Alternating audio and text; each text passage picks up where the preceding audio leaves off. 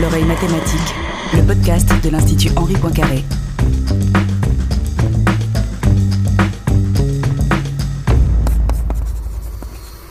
Bonjour à toutes, bonjour à tous, bienvenue à l'oreille mathématique, le nouveau podcast radio produit par l'Institut Henri Poincaré. Je suis Hélène Delis, journaliste. Je suis Adrien Rossi, chargé de médiation scientifique.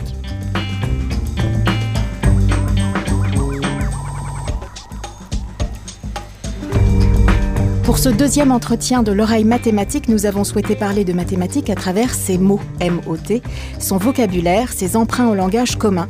Et c'est précisément l'objet du livre Des mots et des maths que vient de publier chez Odile Jacob notre invité Gérald Tenenbaum. Bonjour. Bonjour.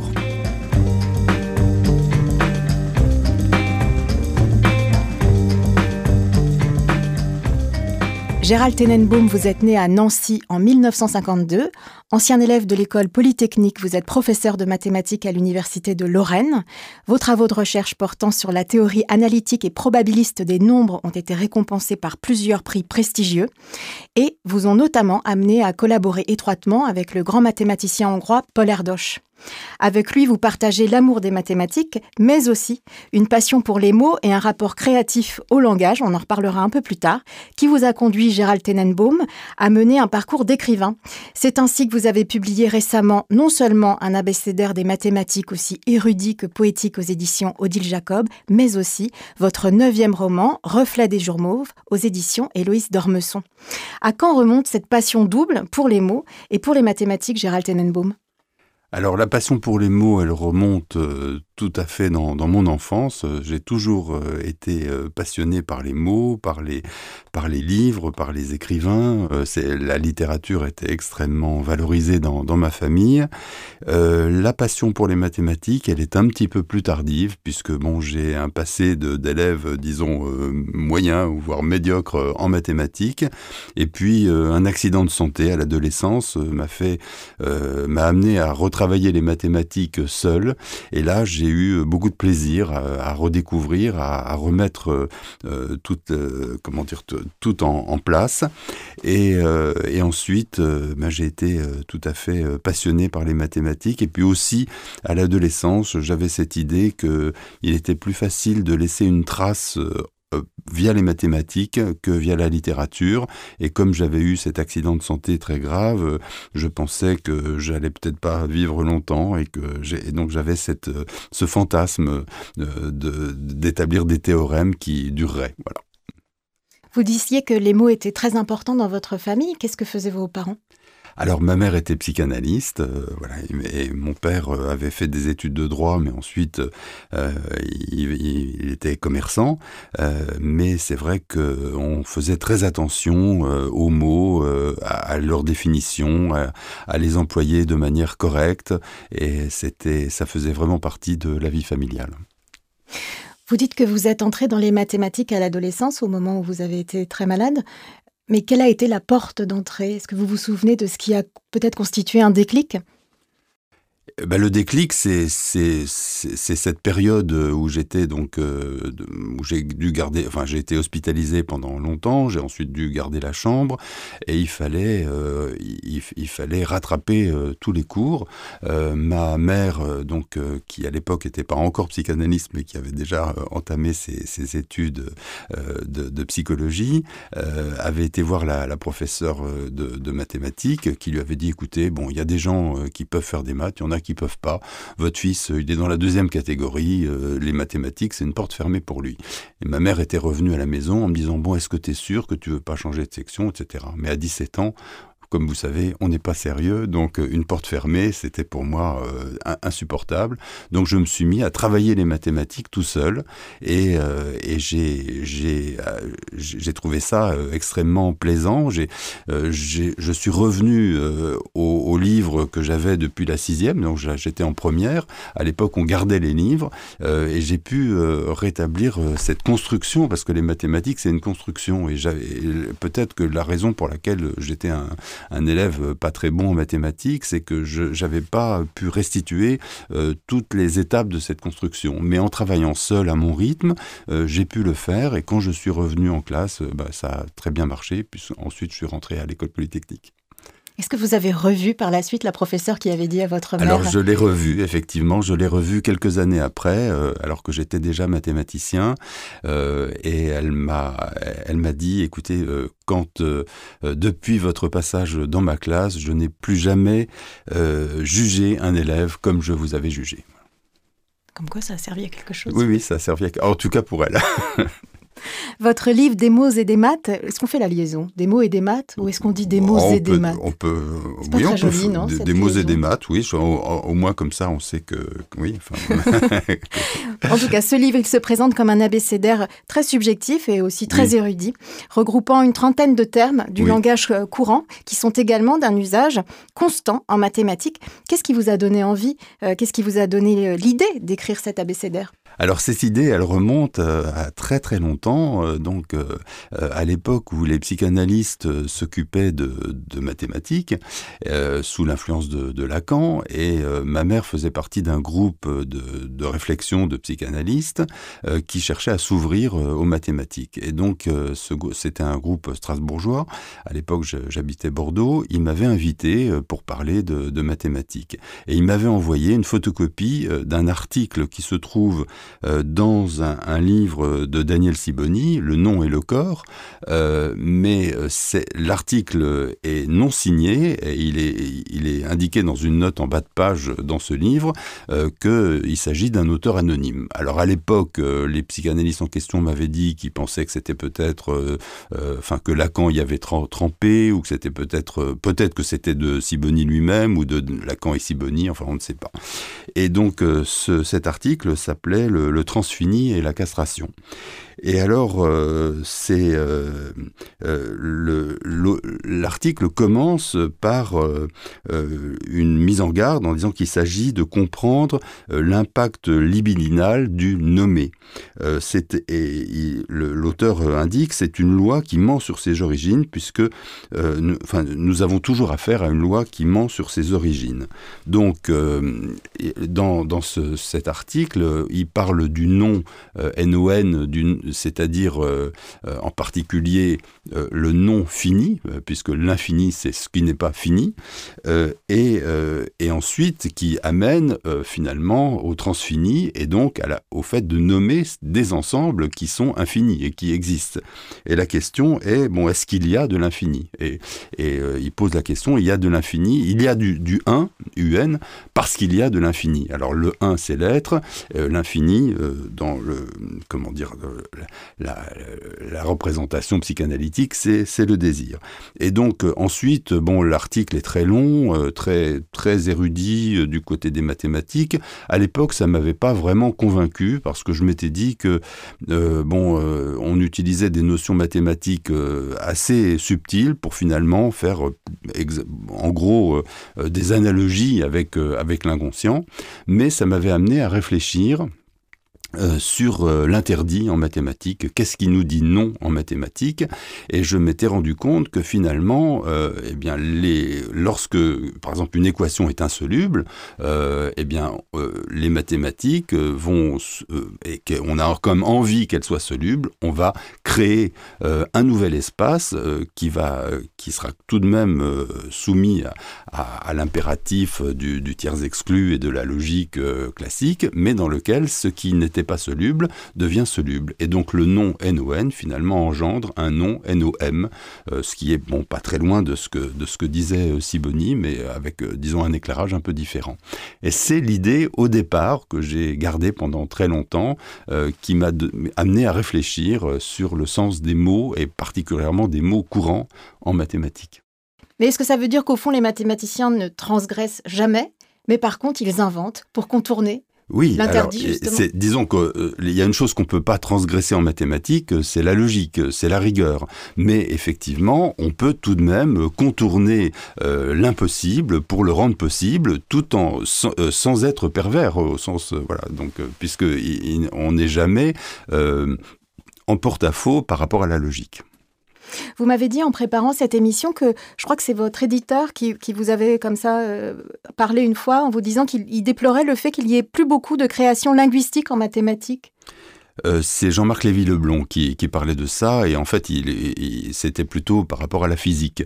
Mais effectivement, euh, il y, a, peu de, y a création linguistique. Alors, il faut, distinguer, disons, les néologismes de forme. Quand on invente un mot pour, euh, nommer un nouveau concept, et, les néologismes de sens. Et moi, ce qui m'intéresse, ce qui m'a intéressé dans ce livre, ce sont les néologismes de sens, c'est-à-dire où on prend un mot qui existe déjà dans le langage courant et on lui donne un sens différent. Gérald Tenembo, nous allons continuer à parler de votre livre Des mots et des maths en évoquant plus particulièrement le mot normal, auquel vous dédiez un chapitre et auquel Adrien Rossi, ici présent, s'est intéressé pour la chronique médiation scientifique de notre émission. Adrien, vous vous êtes d'abord posé une vaste question. Y a-t-il des nombres qui sont plus normaux que d'autres? La question paraît étrange, la réponse un peu évidente pour un non-initié, les nombres entiers sont a priori les plus normaux. Mais surtout, on se demande bien pourquoi un mathématicien se poserait cette question. Pourtant, dans votre livre Des mots et des maths, Gérald Tenenbaum, vous consacrez l'une de vos explications à l'omniprésence du mot normal en mathématiques. La normale a une tangente, la loi normale, la norme, les opérateurs normaux, et on y découvre même l'existence des nombres normaux. À l'entendre, ce concept ne fait pas trop peur. Pourtant, sa définition précise est bien délicate. Elle a été formulée par le mathématicien français Émile Borel en 1909 est défini comme normal un nombre qui possède une infinité de chiffres après la virgule, ces chiffres étant ordonnés de manière à ce que tout chiffre ou bloc de chiffres apparaisse autant de fois qu'un autre. Sans aller plus loin dans le détail mathématique de cette définition, on peut remarquer une première conséquence assez inattendue. Cette définition exclut tous les nombres entiers, décimaux et les fractions, tous ces nombres que l'on utilise tous les jours et qui sont donc, pour les mathématiciens, vus comme anormaux. Seuls quelques nombres irrationnels connus de tous, comme pi ou racine de 2, pourrait prétendre au statut de nombre normal, mais cette question est plus compliquée qu'il n'y paraît. Car on tombe là sur un problème de mathématiques encore ouvert. Depuis un siècle, pi et racine de 2 sont des nombres supposés normaux. Cela signifie que les mathématiciens formulent l'hypothèse qu'ils sont normaux sans pouvoir la prouver. Et c'est assez surprenant de constater que ce problème qui semble simple à formuler, et donc peut-être plus accessible que d'autres énigmes mathématiques du XXIe siècle, n'est pas encore révélé tous ses secrets. Tous les nombres entiers, décimaux et fractions ne sont pas normaux, et le doute subsiste encore pour pi ou racine de 2. Alors quel est l'intérêt de définir comme normaux des nombres obscurs qui n'existent pas dans notre quotidien? La réponse à cette question, Émile Borel l'avait donnée et prouvée dès 1909. Son théorème dit que la quasi-totalité des nombres réels sont normaux, et que les seules exceptions sont des quantités négligeables de nombres. En d'autres termes, il faut comprendre que même si ces nombres normaux sont très difficilement explicitables, même pour les mathématiciens actuels, ils représentent l'écrasante majorité des nombres réels. Nos nombres entiers et nos fractions, quant à eux, sont des quantités négligeables, des exceptions mathématiques. La notion de nombre normal proposée par Borel prend ainsi tout son sens.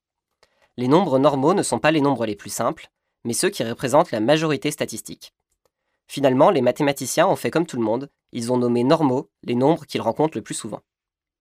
Et vous, Gérald Tenenbaum, est-ce que la question de la normalité vous a donné du fil à retordre pour plus que d'autres pendant l'écriture de ce livre?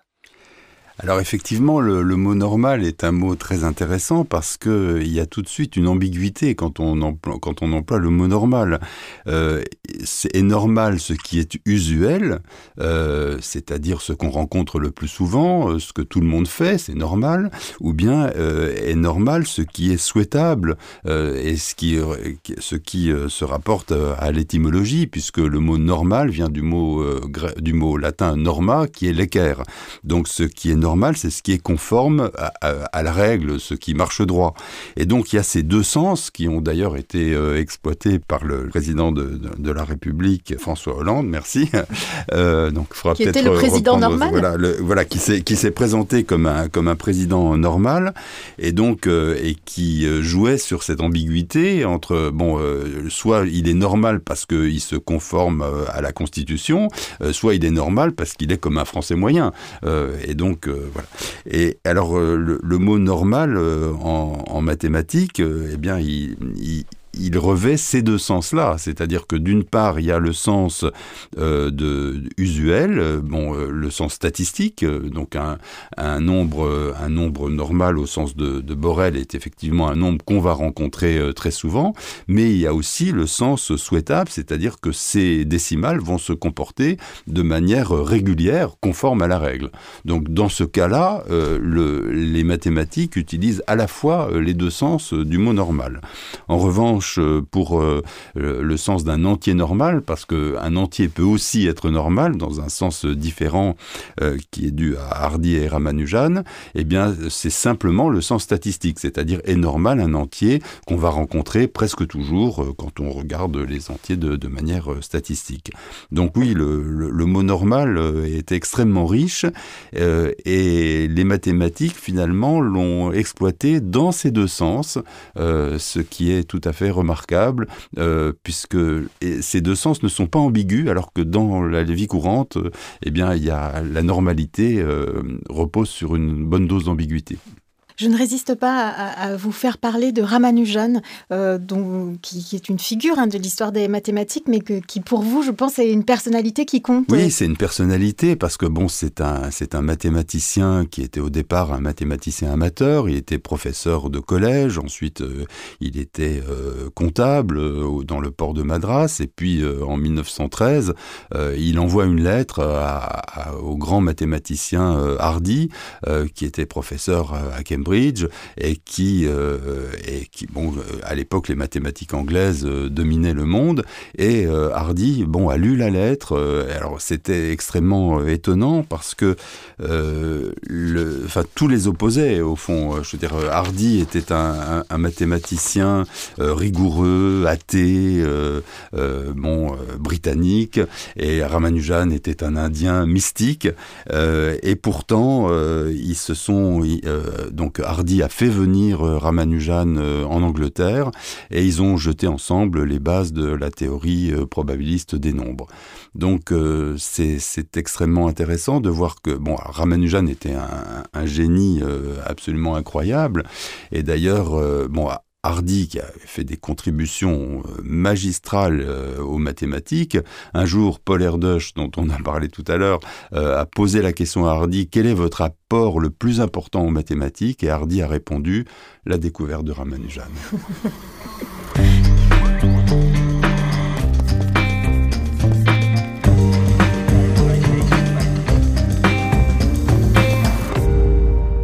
Gérald Tenenbaum, je l'ai dit au début de notre rencontre, parallèlement à votre livre Des mots et des maths, vous publiez en cette rentrée votre neuvième roman aux éditions Héloïse d'Ormesson. Il s'intitule Reflet des jours mauves. Vous y racontez le drame intime qui se cache derrière les découvertes cruciales d'un éminent généticien nommé Lazare. Alors il s'agit d'une œuvre romanesque, d'une fiction sans aucun doute, et pourtant il y est aussi question de méthodes scientifiques, de modélisation mathématique. Comment est-ce que vous expliquez euh, ce désir de formuler une réflexion sur la recherche scientifique et même sur les mathématiques par le biais aussi du roman et souvent à travers une écriture très poétique? Oui, alors la poésie, euh, bon, je pense que c'est une des manières euh, les, plus directes de communiquer d'être à être. Et moi, je suis entré en littérature par la poésie. Et puis c'est vrai que là, dans, dans ce texte, j'avais envie euh, de, de, décrire ce que peut ressentir euh, un, un, scientifique quand il dispose finalement euh, d'un secret qui concerne la vie des autres, et en particulier d'une personne dont il est très proche. Et d'une certaine manière, il ne peut pas révéler ce secret. Il, il se retrouve face à une recherche, et une recherche qui se révèle impossible. Donc c'est de ça que, que j'ai eu envie de, parler dans ce texte. Et, euh, c'est vrai que la, euh, la position du, du, scientifique qui a toujours qui a un pied dans le réel, un pied dans la recherche, un pied dans l'imaginaire, euh, c'est quelque chose dont on parle, je crois, peu et dont j'avais envie de rendre compte dans ce texte. Qu'est-ce qui vous a donné euh, l'envie d'écrire cette histoire-là en particulier? Est-ce que vous vous étiez inspiré peut-être d'un fait réel ou... Euh, oui, alors effectivement, j'ai euh, vu dans, des journaux il y a quelques années que il était, enfin que des expériences menées en, Finlande, notamment en Estonie, permettaient de, déterminer qu'un organisme va lâcher à court ou moyen terme. Disons que le, laps de temps qui était indiqué, c'était un laps de temps de 5 ans, de 5 années, et euh, sans que sans qu'on sache de quelle manière il va lâcher. Et, donc euh, il y avait quelques euh, quelques dosages qui permettaient, bon, a posteriori effectivement, de savoir que des personnes allaient mourir. Alors là, tout de suite, on rejoint une question philosophique parce que connaître le jour et l'heure, ça a toujours été euh, une grande question pour, euh, pour les êtres humains. À la fois, on voudrait le connaître et puis on veut pas le connaître parce que c'est insupportable. J'aimerais que vous nous lisiez un extrait de, de votre livre Gérald Tenenbaum. Il s'agit d'un extrait qu'on a choisi ensemble. Le passage se situe à la page 165. Pour sa part, Lazare avait toujours navigué sur les eaux équivoques de l'incertitude et du secret. Son enfance avait été criblée de pensées confuses, coupables à ses propres yeux. Depuis son plus jeune âge, il s'était ingénié à les travestir pour mieux les occulter. Initié ensuite par Gilbert à l'intimité des codes et à la contemplation de la face cachée du monde, il ne savait regarder que sous la surface ou de l'autre côté des miroirs. Il était devenu médecin en se dupant lui-même concernant son inclination à aider ses semblables. De fait, ses recherches s'étaient spontanément orientées dans une toute autre direction. Ce qui le faisait rêver, sa véritable vocation, c'était de décrypter l'indéchiffrable langage de la nature, entrer de plein pied dans la nébulosité des origines pour traduire à l'infini les versets du mystère premier. Révéler lui était simplement J'ai pensé que vous évoquiez peut-être quelque chose de vous-même, de votre propre approche de la recherche mathématique dans ce passage du livre, Gérald Tenenbaum. Est-ce que je fais fausse route Écoutez, euh, je, pense qu'on est plus du côté de, l'intime et du rapport euh, à la vérité, à la vérité euh, qu'on peut révéler ou non. donc je pense qu'on est plus du côté de la psychologie que du côté de, de, de la recherche proprement dite. la recherche mathématique, c'est tout de même quelque chose de de l'ordre du dévoilement, c'est de jeter de la lumière. La littérature, euh, au contraire, euh, elle va dans l'autre sens, c'est-à-dire que les sentiments, euh, ce, qu'est un être humain, c'est on n'est jamais dans la lumière totale. La littérature est plutôt là pour jeter un voile sur sur l'ensemble de ces mouvements de, de l'âme, de manière à les à les partager. Donc, je crois que je suis, enfin, ce passage-là est plutôt peut-être plus proche de ma démarche littéraire que de ma démarche mathématique. Mais pour autant, est-ce qu'on fait des mathématiques aussi avec euh, ce que l'on est de manière intime, avec sa personnalité, avec euh, parfois ses émotions? Ah oui, certainement. Euh, les, mathématiques euh, se, créent euh, dans un bouillonnement, elles se créent dans l'affectif. On les voit souvent de l'extérieur comme un discours froid et rigoureux. Pas du tout. Il faut voir des mathématiciens discuter au tableau quand, ils sont en pleine recherche. Et là, on est vraiment avec tout ce qu'un être humain peut comporter d'affect et aussi de représentation. Parce que même si les mathématiques s'expriment dans la rigueur, elles ne se créent pas dans la rigueur les mathématiciens ont, besoin de représentations mentales qui ne sont pas totalement rigoureuses euh, pour euh, avancer. Et ensuite, on met ça en forme et on l'exprime dans, la rigueur. Et d'ailleurs, euh, j'ai remarqué que les, plus grands mathématiciens sont souvent les moins rigoureux dans leur démarche initiale, même s'ils le sont ensuite dans, la, formalisation de leurs travaux. Et les d'autres mathématiciens qui sont moins performants sont euh, en quelque sorte prisonniers de la rigueur et cette, rigueur trop importante les empêche euh, d'avancer finalement et les empêche de découvrir euh, ce qu'ils pourraient découvrir autrement. C'était le cas, par exemple, de Ramanujan, euh, je crois, qui était comme ça un mathématicien très intuitif, qui, avait... Alors lui, il était, il même pas très intuitif, il était totalement intuitif. C'est-à-dire que, comme il était mystique, il disait, bon, la vie est trop courte pour passer deux fois par le même chemin. Donc, euh, quand il avait trouvé une formule euh, grâce à son intuition, eh bien, il trouvait que c'était tout à fait inutile de la démontrer. Et donc, il y avait des, des, des controverses et des discussions à n'en plus finir entre entre, entre, Hardy et, Ramanujan, puisque Ramanujan, lui, ne voulait pas euh, démontrer les choses. D'ailleurs, euh, certaines de ses intuitions se sont révélées fausses, et, donc euh, tout ce qu'il a écrit n'était pas juste. Beaucoup était, était juste, et en fait, on est encore aujourd'hui en train d'essayer de démontrer certaines de ces formules qu'il a énoncées, mais dont il n'a pas donné la démonstration. Lorsque nous avons pris contact pour préparer cette émission, Gérald Tenenbaum, euh, je vous ai demandé quel mathématicien vous a le plus inspiré euh, dans votre parcours. Et bon, alors bien sûr, on a parlé de Ramanujan, mais vous m'avez quand même bien sûr parlé de Paul Erdős, grand mathématicien hongrois né en 1913 et mort en 1996, euh, que vous avez côtoyé de très près. Je vous propose d'écouter sa voix et son sens de l'humour. Now it takes a little bit of explaining. PGOM means poor great old man. and the first LD means living dead. You get that title when you are 60. AD, the second means archaeological discovery. when you are 65. Actually, I remember when I was 65, a friend of mine who can draw quite well sent me a picture of my bust that they found me and said, hey, another archaeological discovery. And this means legally dead when you are 70. well, now they asked me, what will you say when you are 75? About five years ago, I said always as a joke, maybe I won't have to meet this emergency. But by the time I reached 74, I realized that probably I can't escape. So I found the word CD, which means count dead. Alors Paul Erdos s'exprime en anglais, on ne va pas traduire l'intégralité de son propos dans cet extrait du documentaire N is a Number, a Portrait of Paul Erdos, réalisé en 1993.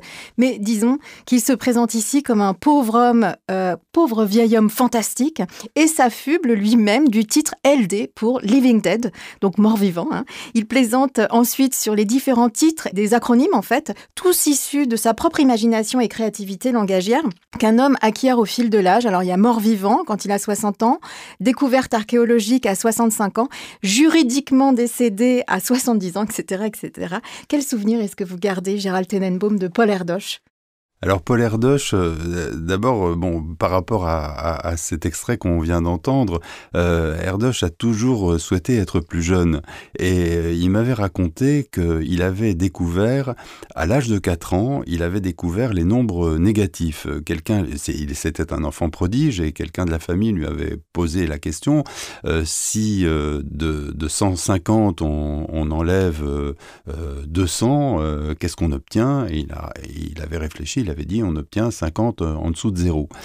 Euh, et, au même âge, il a découvert euh, la mort. Et, je crois que c'est pas par hasard. Les nombres négatifs et la mort, d'une certaine manière, c'est lié. En tout cas, mon expérience avec lui, c'est que quand j'ai commencé la recherche, je me suis tout de suite posé des questions et les mathématiciens de Bordeaux euh, qui m'ont accueilli dans le groupe de théorie des nombres qui avait été créé par Charles Pizot, qui avait été lui mon professeur à l'école polytechnique, euh, tout de suite m'ont dit bah écoute ce, ce sont des questions euh, à la Erdoche, Erdoche et effectivement il était je crois la seule personne peut-être au monde à pouvoir répondre à ces questions. je me posais des questions sur ce qu'on appelle depuis l'anatomie d'un nombre entier, c'est-à-dire quand on prend un nombre au hasard comment comment il est comment il est fabriqué. Et il se trouve qu'un nombre au hasard est fabriqué de manière euh, fractale, avec des, groupes de diviseurs qui sont eux-mêmes euh, répartis en, en d'autres groupes, et plus on, euh, on grossit la loupe, et eh bien, plus on, voit de, nouveaux groupes. Et, et avait les réponses à ces questions, et donc on a été, on a collaboré de manière très proche. Il, il répondait toujours aux lettres, il était extrêmement amical, Il est venu plusieurs fois chez moi à Nancy. il avait, j'ai même des photos, il avait pris mes enfants dans, dans les bras. il dormait peu, par tranche de 5 minutes, y compris la nuit, donc c'était pas toujours facile de vivre avec lui, mais c'est quelqu'un dont pour qui j'ai eu énormément d'affection et de tendresse. C'était un personnage très, très romanesque, en fait. Paul Erdoche, moi, je me dis qu'il ferait un formidable héros de roman aussi. Est-ce que vous envisageriez peut-être d'écrire sur lui Oui, alors j'en ai, enfin, j'en ai parlé d'une certaine manière dans un autre roman qui s'appelle Peau vive, parce que euh, où j'ai un personnage qui a une, qui a une phobie euh, du toucher. Et effectivement, Erdoche avait une phobie du toucher. Euh, il ne serrait jamais la main et il ne supportait que des, des vêtements et des sous-vêtements en soie. il était euh, c'était un mathématicien euh, itinérant. Euh, il, il, avait pas de chez lui, mais on peut dire qu'il était partout chez lui. Il allait de, chez les uns, chez les autres, où il était accueilli. Et il, avait une grande attention aux jeunes mathématiciens. et quand il a eu un prix très important, le prix Wolf, je crois qu'il a donné la quasi-totalité de, ce prix pour aider de jeunes mathématiciens dans le monde. Et pour terminer avec vous, justement, Gérald Tenenbaum, est-ce que cette question de la transmission elle est importante pour vous en tant que mathématicien euh, très reconnu et très... Bien sûr, la transmission. Alors bon, en tant qu'enseignant, euh, bon, c'est ce que j'ai fait toute ma vie, euh, d'essayer de, transmettre et, de donner le, goût des mathématiques et d'aider des, jeunes gens à se découvrir eux-mêmes à travers cette science. Et puis la transmission, c'est aussi la littérature, c'est aussi transmettre l'indicible qu'on peut finalement, qu'on ne peut transmettre qu'à travers euh, euh, ce filigrane qui est entre les mots.